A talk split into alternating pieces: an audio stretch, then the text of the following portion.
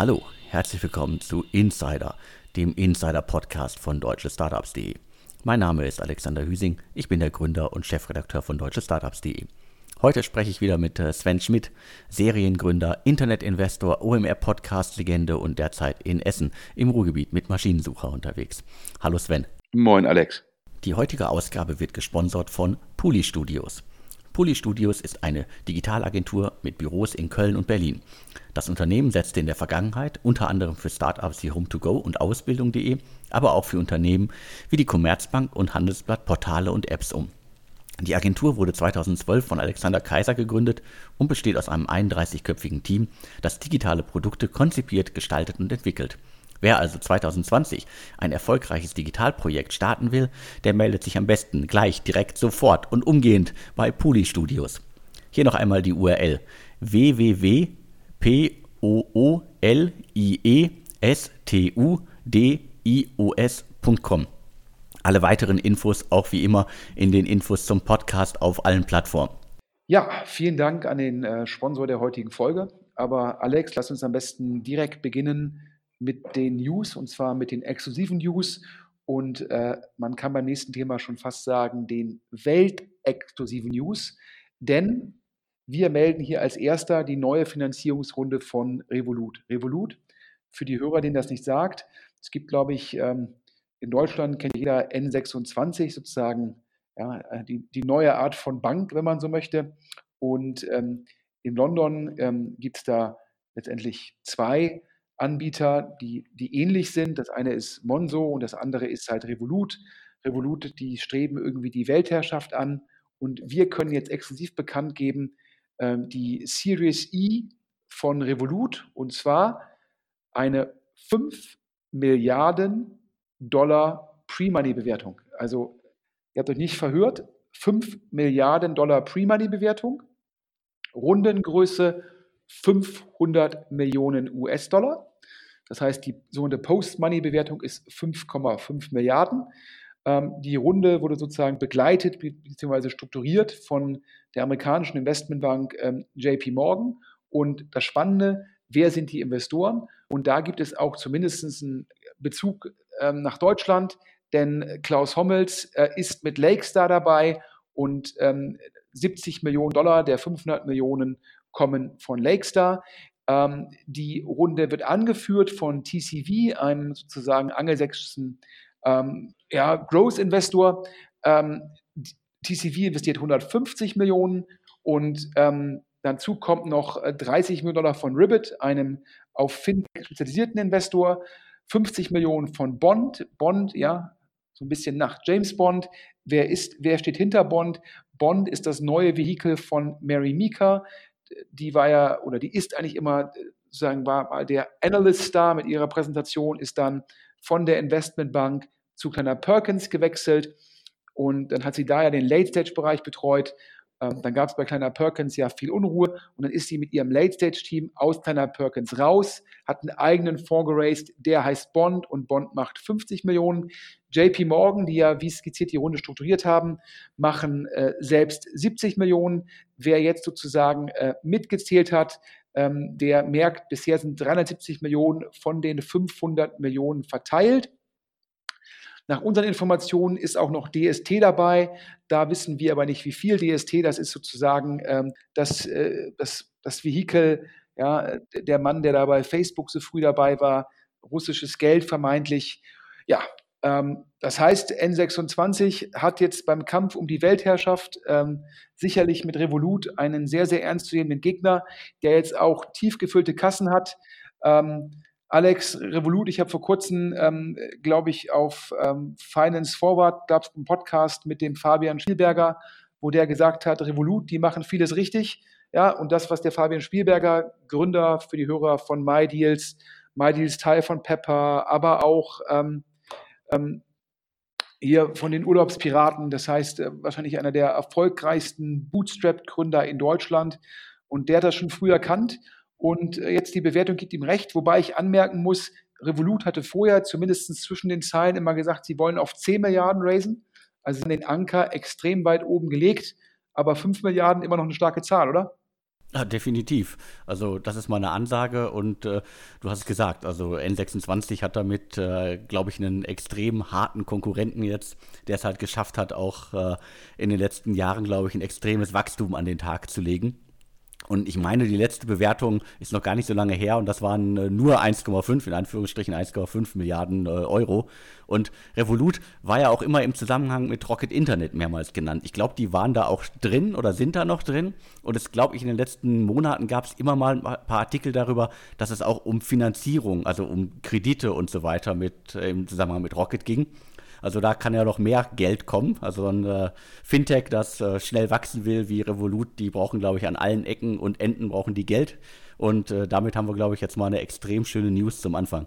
Und es geht weiter mit den, äh, mit den Klasse News. Wir hatten äh, die Hörer, die uns regelmäßig hören, äh, wir hatten ja vor ein paar Wochen über ein Investment unter anderem von Project A berichtet und zwar ähm, in die, ähm, ja, ich glaube, man kann sagen, englische Firma Electronic Theater. Was macht Electronic Theater? Das ist, ähm, ja, ich würde sagen, ähm, ich habe vor kurzem war ich Lasertag spielen, ähm, sozusagen im Rahmen der Weihnachtsfeier.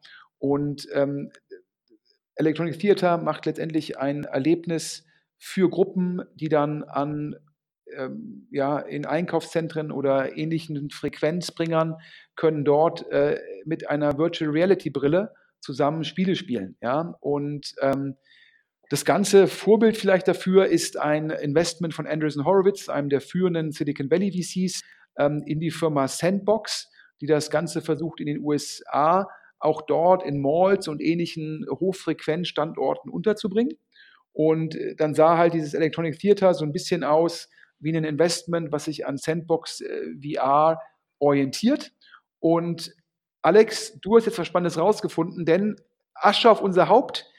Wahrscheinlich hätten wir die Firma erwähnen müssen, als wir über das Investment gesprochen haben. Und nicht nur haben wir jetzt rausgefunden, dass der Weltmarktführer aus Deutschland kommt und in München sitzt, sondern Alex, du hast exklusiv, wer jetzt in den investiert hat. Ich hatte das Unternehmen wirklich vorher überhaupt nicht auf dem Schirm, nicht mal ansatzweise irgendwas davon gehört. Äh, Hologate aus äh, München und du hast es gesagt, äh, die sehen sich selber als äh, Weltmarktführer für Location-Based äh, Virtual Reality Sachen und sind schon, glaube ich, ordentlich unterwegs, scheinbar in, in, in Deutschland. Und was ich ganz spannend finde, sie haben so ein paar Zeilen über sich selbst verfasst, wo man mal verstehen kann. Also du hast Lasertag gespielt, ich glaube ich vor zwei Jahren auch schon mal. Also da braucht man ja richtig viel Platz. Und so ein Hologate braucht halt äh, 25 Quadratmeter irgendwo äh, für, für vier Spieler in einem, äh, in einem Kino, in einem Entertainment Center, Einkaufscenter äh, und so weiter. Und äh, da kann man dann, glaube ich, äh, mit Brillen und so weiter extrem schöne Sachen hoffentlich spielen. in einem relativ kleinen Rahmen. Und ja, du hast gesagt, wir können hier exklusiv verkünden, dass Cherry Ventures aus Berlin, die sind eingestiegen, sind der einzige Investor, was ich schon mal spannend finde. Also als einziger Investor investieren sie in Hologate aus München, halten künftig 16 Prozent und äh, alle anderen Einteile liegen noch beim Gründer des Unternehmens. Und deswegen Asche auf unser Haupt, dass wir äh, diesen Hidden Champion bisher nicht auf dem Schirm hatten. Ich verstehe jetzt per se den, den Ansatz des Modells. Man kann halt sagen, man kann da Team-Events machen und ähm, das ist hat im Endeffekt den Vorteil, dass natürlich im Retail-Bereich viele Flächen aktuell äh, frei sind bzw. frei werden. Die brauchen eine neue Verwendung. Ja, ähm, das heißt, der, äh, im, im, Immobilienmarkt geht der Schritt hin von irgendwie Handel zu Service, ob es dann irgendwie Restaurants oder Friseure, aber halt auch äh, solche Möglichkeiten sind. Ähm, und das passt auf jeden Fall. Ähm, daher kann ich, kann ich den Rückenwind verstehen von dem Geschäftsmodell. Was ich nicht 100% verstehe, ist, wo da jetzt die Überrendite für VCs entsteht. Ich sage mal so provokativ, ja, gibt es da draußen irgendwelche Lasertech-Anbieter, aus denen Milliardenfirmen geworden sind? Ich glaube nicht. Gibt es da draußen irgendwelche Go-Kart-Anbieter, aus denen Milliardenfirmen geworden sind? Ich glaube nicht. Und äh, wie hoch sind die Markteintrittsbarrieren und können jetzt Sandbox, Electronic Theater oder auch ähm, Hologate halt Überrenditen machen? Haben die jetzt wirklich unfaire Vorteile, Netzwerkeffekte oder so starke Skaleneffekte, ähm, dass die halt dass, dass da halt eine Storyline dahinter ist. Aber vielleicht sehe ich auch nicht ähm, die Möglichkeit, ist die These auch, dass man darüber Marke aufbaut und dann irgendwann Lösungen für zu Hause verkauft, dass man das dann auch direkt im Wohnzimmer machen kann. Ich denke, ja, das ist per se äh, ein cooler Markt. Ich bin mir nicht ganz so sicher, wie viel, ähm, wie viel Wert da für die Investoren entsteht. Aber Andreessen Horowitz, ja, ich glaube, bei Electronic Theater ist auch noch Index dabei. Das sind sehr, sehr smarte Investoren und ähm, dementsprechend hier im, im Zweifel für die Investoren. Wir bleiben dran. Auf jeden Fall scheint es mir ein sehr spannendes Investment von Sherry zu sein. Und apropos Sherry, ja, nach einer kurzen Unterbrechung ähm, machen wir weiter mit exklusiv dem nächsten Sherry Investment. Ähm, und jetzt gebe ich einmal kurz nochmal den Alex und dann geht es weiter. Die heutige Ausgabe wird gesponsert von Puli Studios. Puli Studios ist eine Digitalagentur mit Büros in Köln und Berlin. Das Unternehmen setzte in der Vergangenheit unter anderem für Startups wie Home2Go und Ausbildung.de, aber auch für Unternehmen wie die Commerzbank und Handelsblatt Portale und Apps um. Die Agentur wurde 2012 von Alexander Kaiser gegründet und besteht aus einem 31-köpfigen Team, das digitale Produkte konzipiert, gestaltet und entwickelt. Wer also 2020 ein erfolgreiches Digitalprojekt starten will, der meldet sich am besten gleich, direkt, sofort und umgehend bei Puli Studios.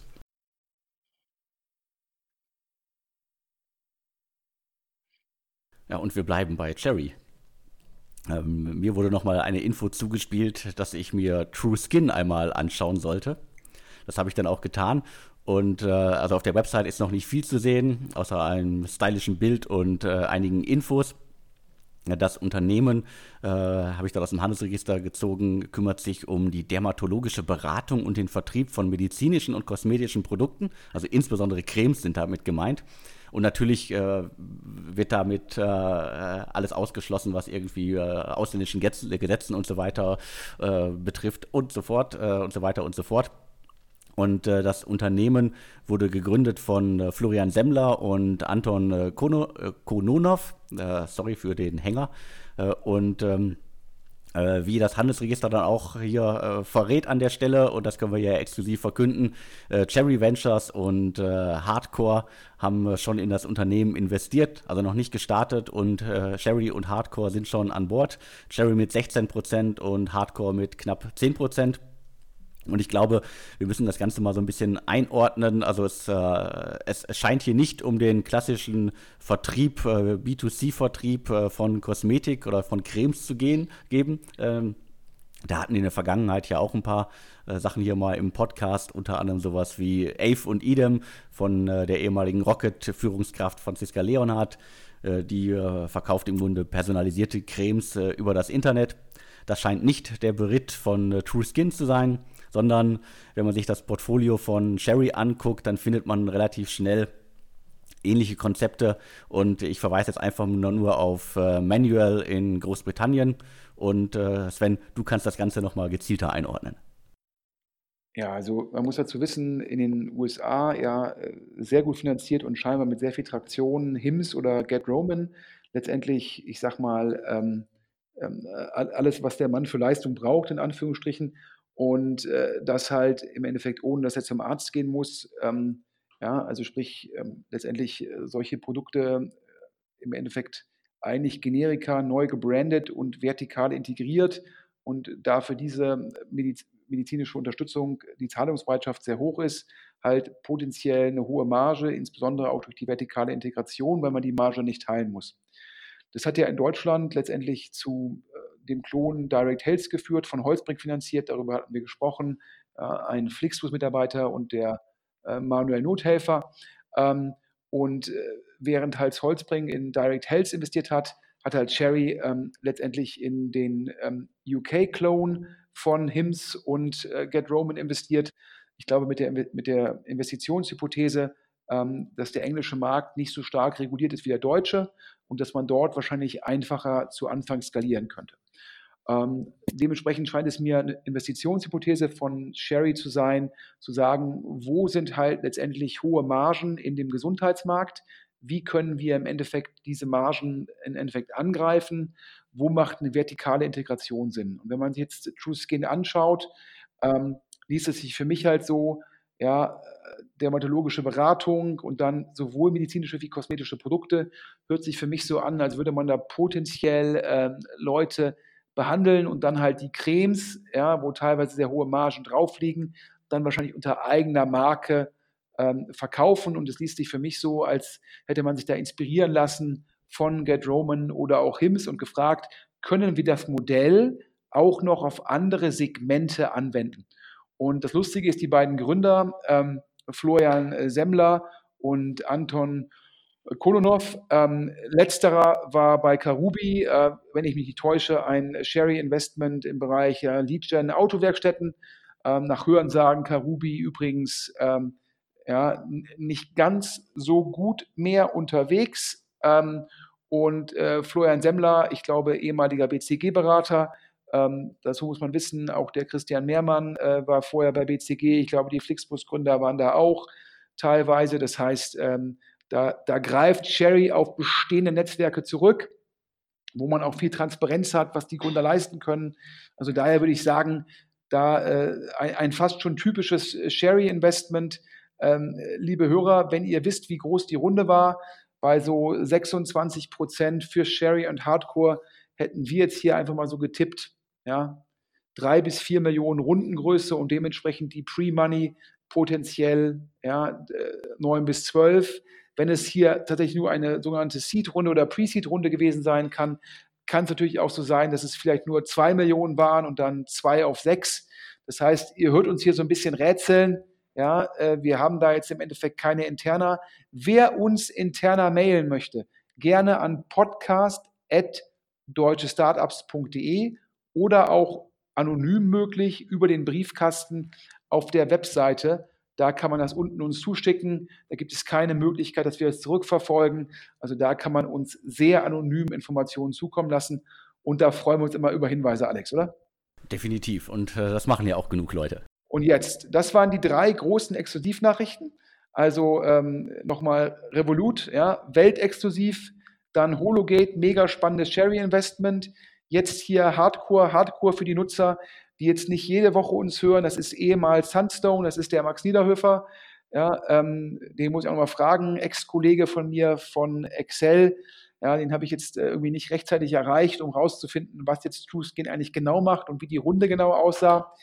Und jetzt kommt zum Schluss, wir haben zu fünf Firmen, ja, jeweils exklusive Nachrichten, die jetzt aber nicht so lang sind und daher packen wir die jetzt in einen Block und ähm, wir fangen da an mit dem Urban Sports Club. Urban Sports Club, das ist ja ein bisschen vereinfacht gesagt ein sogenannter ClassPass Clone. ClassPass, was ist ClassPass? Das ist die Möglichkeit einer Mitgliedschaft in einem Gym, aber Gym oder Fitnessstudio übergreifend. Das heißt, man wird jetzt nicht Mitglied beim Yoga-Studio um die Ecke oder bei dem Gym um die Ecke, sondern man wird Mitglied bei ClassPass oder dem Urban Sports Club und dann kann man verschiedene Einrichtungen nutzen. Und wir hatten, glaube ich, wenn ich mich nicht täusche, Alex, wir hatten über die Partec-Runde beim Urban Sports Club exklusiv berichtet. Da hat nämlich Partec Growth rein investiert. Und seitdem wächst der Urban Sports Club sowohl organisch wie anorganisch sehr stark. Und Hörensagen im Markt war, dass die eine Runde raisen wollten auf 500 Millionen Euro Pre. Ja, das war das Marktgerücht. Und da ist uns jetzt zugetragen worden, dass die Runde jetzt in Anführungsstrichen auf nur 250 Millionen stattfindet. Ja, das ist natürlich ähm, immer noch eine, eine, große Zahl, aber bei Weitem nicht mehr die Upround, ähm, die angestrebt war. Und die zweite spannende Zahl, die wir gehört haben, ist jetzt im Januar, das ist natürlich auch, ja, also Sport machen, abnehmen, neuen Lebenspartner finden oder Lebenspartnerin ist natürlich die, die, die Vorsätze fürs neue Jahr. Das heißt halt, äh, immer ab Ende Dezember, Anfang Januar sieht man verstärkt Werbung von entweder von Parship oder von diversen Diätanbietern, aber auch ganz stark von allen Sportmöglichkeiten. Ich glaube, ähm, McFit und wie sie alle heißen, aktuell gerade mit einer unglaublichen Werbepräsenz am Markt. Das heißt also auch für den Urban Sports Club sicherlich eine ja, Hochsaison und angeblich jetzt im Januar 4 Millionen Burn. Das erklärt auch die Notwendigkeit, jetzt neues Kapital aufnehmen zu müssen. Das war die News Nummer eins. Die zweite News, wieder sehr spannend. Wir hatten schon darüber berichtet, EatMe, geschrieben A-I-T-M-E, das ist sozusagen die Roboterküche aus dem Hause Rocket. Zum Verständnis für die Hörer, der Glaube bei den meisten VCs ist es, dass das, wie aktuell gekocht wird, der Vergangenheit angehört. Die meisten VCs glauben, dass wir auch im Bereich des Kochens, also in den Restaurantküchen, vor Standardisierung, Automatisierung stehen und dass wir zum Schluss letztendlich, sage ich mal, was der Thermomix ein bisschen überspitzt ist für die Küche daheim, sowas werden wir in Restaurants sehen. Und da gibt es einen Ansatz von Rocket Internet und zwar Eat Me. Und Alex, da hast du exklusive Nachrichten für uns. Genau, die erste Exklusive hast du quasi so im Vorbeigang schon genannt. Äh, äh, das Unternehmen hat nämlich einen Namen. Bisher war es nur unter Kurfürst 1584 äh, GmbH bekannt. Also jetzt gibt es den Namen äh, 8me und äh, 8me.com, da findet man das Unternehmen. Gibt es noch nicht viel zu sehen.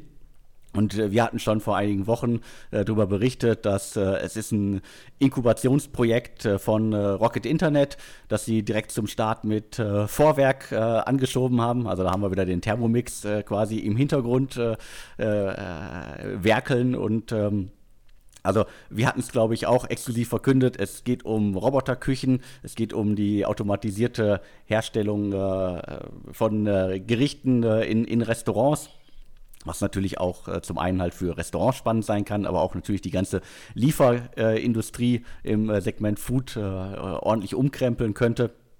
Und äh, wir hatten schon berichtet, also äh, Rocket ist mit knapp 40 Prozent an Bord, Vorwerk ist an Bord und Rinvest ist an Bord. Das ist ähm, quasi ein, ein, ein Ab Ableger, der aus der Roboterherstellung kommt. Und äh, jetzt können wir hier nochmal exklusiv verkünden, dass auch äh, Atlantic Food Labs, also Christoph äh, Meers äh, äh, Food äh, Accelerator Inkubator, der ist bei äh, AidMe eingestiegen und auch Maximilian äh, Teintal, das ist einer der Gründer von Engel 26, ist jetzt als Gesellschafter bei AidMe an Bord. Also keine, keine Riesennachricht, keine äh, extrem große Nachricht, aber ich glaube, Atlantic Food Labs hat in der Szene äh, schon einen guten Klang und selbst wenn sie nur wenige Prozent jetzt an dem Unternehmen halten, sorgt das, glaube ich, schon mal für gute Kontakte und nochmal für äh, weiteres, äh, sag ich mal, Wachstum und äh, ein Werden der Idee, weil bisher ist ja noch nichts zu sehen vom Unternehmen. Ja, aber auf jeden Fall spannend, weil Christoph Mehr ist ja eigentlich äh, sozusagen immer der erste Investor. Ja, also ich glaube, äh, für Christoph Mehr wurde das Wort Pre-Seed erfunden und böse Zungen würden auch sagen, ähm, es gab auch mal die Erfindung der sogenannten Founders Shares durch Christoph Mehr. Als er damals noch nicht so viel äh, Liquidität hatte, hat er immer zu den Gründern gesagt, ja, gibt mir Anteile und dafür gebe ich euch sozusagen ähm, ähm, mein positives Signaling. Ja, also Anteile zum Nennwert. Das hieß damals Founder Shares. Es wird heutzutage weniger versucht, die Zeiten sind gründerfreundlicher durch das viele billige Geld. Ähm, auf jeden Fall Christoph Mehr, der Berliner Super Angel, der relativ früh auf ähm, den Food-Bereich gesetzt hat, dadurch halt im Food-Bereich ein großes Netzwerk hat und sowohl gut für die Firma, dass der jetzt so spät noch investiert, ähm, weiter nochmal das Modell validiert und sicherlich für Rocket nochmal gesagt, wir nehmen ihn noch mit an Bord, nutzen das Netzwerk noch, wir haben eh so viele Anteile komparativ zu den anderen, da kann das nicht schaden. Ähm, auf jeden Fall spannend, dass die beiden dabei sind. Ähm, ja, aber es geht weiter. Wir hatten ja jetzt schon ähm, hier einmal heute sozusagen nebenbei über Heinemann Associates gesprochen, ähm, den VC äh, benannt nach äh, dem General Partner Florian Heinemann, äh, auch bekannt ähm, in Berlin, angeblich immer noch teilweise firmiert unter Project A. Ähm, ja, die haben ja auch äh, sozusagen ein paar Deep Tech Investments getätigt, unter anderem in Artisense. Das ist ein Investment, Alex, da hattest du einmal, glaube ich, eine Meldung auf deutsche Startups. Genau, mir ist es auch nur einmal begegnet, das Unternehmen. Äh, V2 Ventures, Project A und äh, Business Angel Chris äh, Hitchen hatten äh, damals 4,1 Millionen Euro in das Unternehmen investiert. Äh, was machen die? Die entwickeln Algorithmen, die aus Videobildern 3D-Karten erstellen. Und das soll unter anderem halt so im Segment autonomes Fahren oder bei Robotersteuerung äh, zum Einsatz kommen. Und äh, das Investment äh, sollte damals halt in die Weiterentwicklung der Software fließen. Und äh, du hast den Postkasten, den Anonymen angesprochen. Äh, in den vergangenen Tagen haben uns gleich äh, mehrere Leute anonym auf einen Exit bei Artisans äh, hingewiesen, der irgendwie so völlig an der gesamten Szene vorbeigegangen ist. Ja, richtig. Also wir danken uns auf jeden Fall für den anonymen Poster, der das gesagt hat. liebe Grüße vom Münchner Flurfunk ähm, uns darauf hingewiesen hat, ähm, dass das Artisans äh, wurde an das noch recht kleine Kudan, eine Firma, die in Japan irgendwie börsennotiert ist, verkauft. Da haben wir uns gleich angeschaut, kann das stimmen? Ja, das stimmt. Dazu gibt es auf der Seite von Kudan ähm, ähm im IR-Bereich eine Mitteilung. Da steht aber nichts von Bewertung drin. Äh, dann haben wir gleich mal geguckt auf der Webseite von Heinemann Associates. Eigentlich ja ähm, der Heinemann durchaus äh, presseaffin. Aber auch da äh, steht gar nichts dazu drin. Äh, und jetzt für die Hörer, ähm, ja, ist kein gutes Zeichen. Also wenn eine börsennotierte Firma keinen Betrag angibt und die beteiligten VCs das Thema totschweigen, dann ist das kein relevanter Exit. Das ist dann mehr so Teppichboden einmal hoch, mit dem Besen elegant drunter, nicht mehr drüber, nicht mehr drüber hören nicht mehr darüber reden und dann hoffen, dass man darüber nichts mehr hört. Also daher, da scheint jetzt ein Deep Tech Investment von Project A gewesen zu sein, ähm, was die Limited Partners von Project A nicht reich machen wird. Wer von den Hörern genau mehr weiß, ob die VCs zumindest ihr Geld wiederbekommen haben, wir freuen uns auf weitere Hinweise in den anonymen Briefkasten. Aber weiter geht's. Das nächste Thema. Patient 21 ist eine Firma, da hatten wir, Alex Initial, schon über das Investment berichtet. Und ähm, da hast du jetzt im Handelsregister was Neues gefunden. Genau, wir hatten, äh, glaube ich, im vergangenen äh, Sommer das erste Mal über Patient 21 äh, berichtet. Das ist äh, das äh, neue Startup von äh, Christopher Moore, City-Gründer und davor jahrelang dann, also beziehungsweise danach jetzt jahrelang bei Auto 1 in Aktion. Und dieses Patient 21 fliegt seitdem halt komplett unter dem Radar. Äh, es ist immer noch nicht aktiv. Äh, es gibt nichts weiter groß äh, zu sehen. Alles ist nur sozusagen äh, äh, Flurfunk, Szenesprech. Das Einzige, was, was wir mit Sicherheit sagen können, ist, dass es halt um die Bereitstellung von medizinischen Dienstleistungen, Leasing von Ausstattung und Räumlichkeiten geht. Also es geht äh, um äh, Arztpraxen und äh, medizinische Ausrüstung im weitesten Sinne. Und äh, da hatten Target Global und äh, äh, Piton Capital bereits investiert. Und die haben jetzt ähm, erneut investiert. Das können wir hier exklusiv verkünden. Und wie gesagt, es gibt weiter nichts, nichts zu sehen.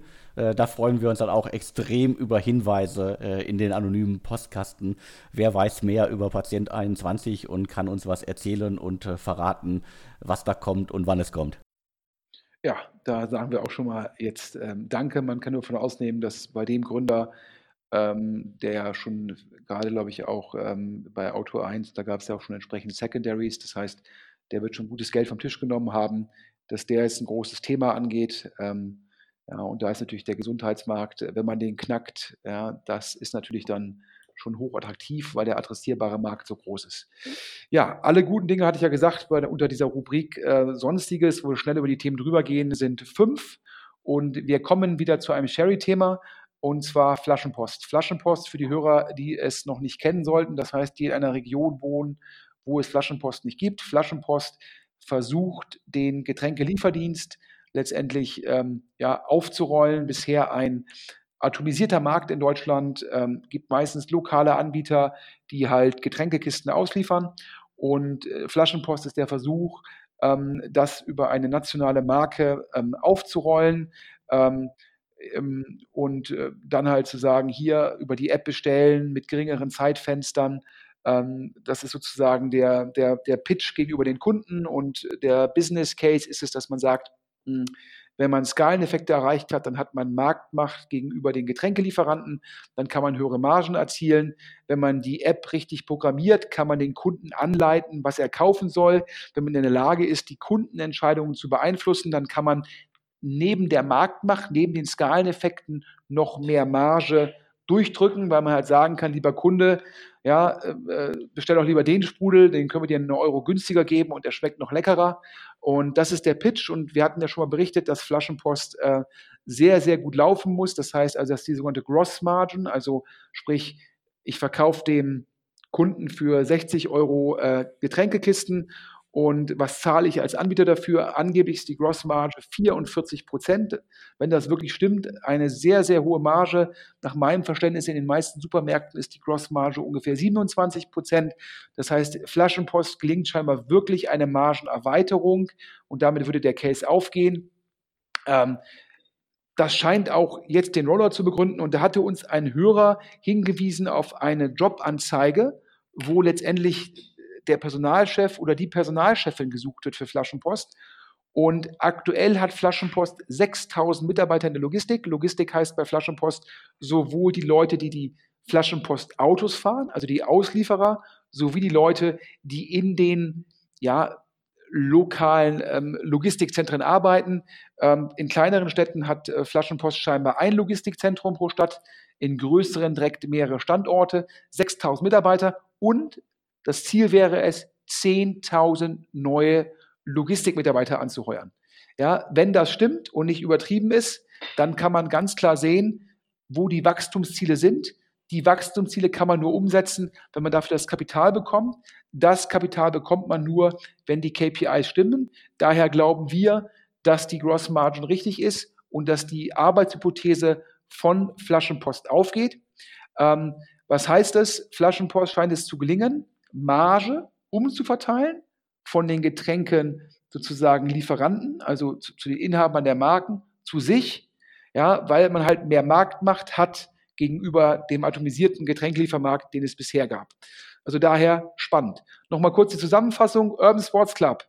Ja, die neue Runde kommt, aber scheinbar Pre-Money in Anführungsstrichen nur 250. Eat Me, die Roboterküche aus dem Hause Rocket, hat sozusagen mit Christopher Mehr nochmal einen Food-Experten an Bord geholt. Artisensed, eins der ersten Deep Tech Investments von Heinemann Associates, still und leise sozusagen eine neue Heimat gefunden. Das verheißt nichts Gutes für die Bewertung. Patient 21, mehr Geld, mehr Geld, mehr Geld, ein großes Thema. Wir bleiben dran. Wer Informationen hat, was die genau machen wollen, wir freuen uns auf Hinweise. Und Flaschenpost, die Erfolgsstory geht weiter. Und jetzt, bevor wir uns verabschieden, nochmal ein großer Dank vom Alex an den Sponsor der heutigen Folge. Ja, nochmal Dank an äh, Puli Studios für das Sponsoring der heutigen Ausgabe. Und ähm, ja, äh, ihr wisst es ja, damit der Podcast auch weiterhin kostenlos bleiben kann und äh, wir für unsere Arbeit hier, die wir jede Woche vor Mikro und vor allen Dingen beim Recherchieren im Hintergrund haben, brauchen wir Sponsoren. Wer den Podcast in den kommenden Wochen Ausgaben sonst wie sponsern möchte, schreibt einfach auch an podcast.deutsche-startups.de und äh, ich antworte in der Regel dann auch relativ schnell. Ja, also vielen Dank an alle Hörer. Wir sind jetzt bei pro Woche werden äh, über 10.000 Hörer unser Podcast. Ähm, ich glaube, als der Alex und ich angefangen haben beim ersten Podcast, da waren es irgendwie so nach zwei, drei Wochen so 1000. Ja, da haben wir jetzt in anderthalb Jahren, glaube ich, ein 10x hingelegt. Äh, mal schauen, ob wir weiter so stark wachsen können. Äh, ich glaube, es gibt natürlich leider Gottes ist deutsche Sprache in einem begrenzten Markt, aber die 10.000 haben wir geknackt und das neue Ziel sind die 20.000. Alex, vielen Dank für die heutige Folge und an alle Hörer ähm, ein bisschen verspätet, äh, weil ich gestern irgendwie äh, war ich nicht ganz auf der Höhe. Daher jetzt die Aufnahme am Dienstag. Euch allen verspäteten guten Wochenstart auch von meiner Seite. Und äh, vielen Dank und äh, wir hören uns dann in der kommenden Woche wieder. Bis bald. Bis dann. Tschüss. Und tschüss.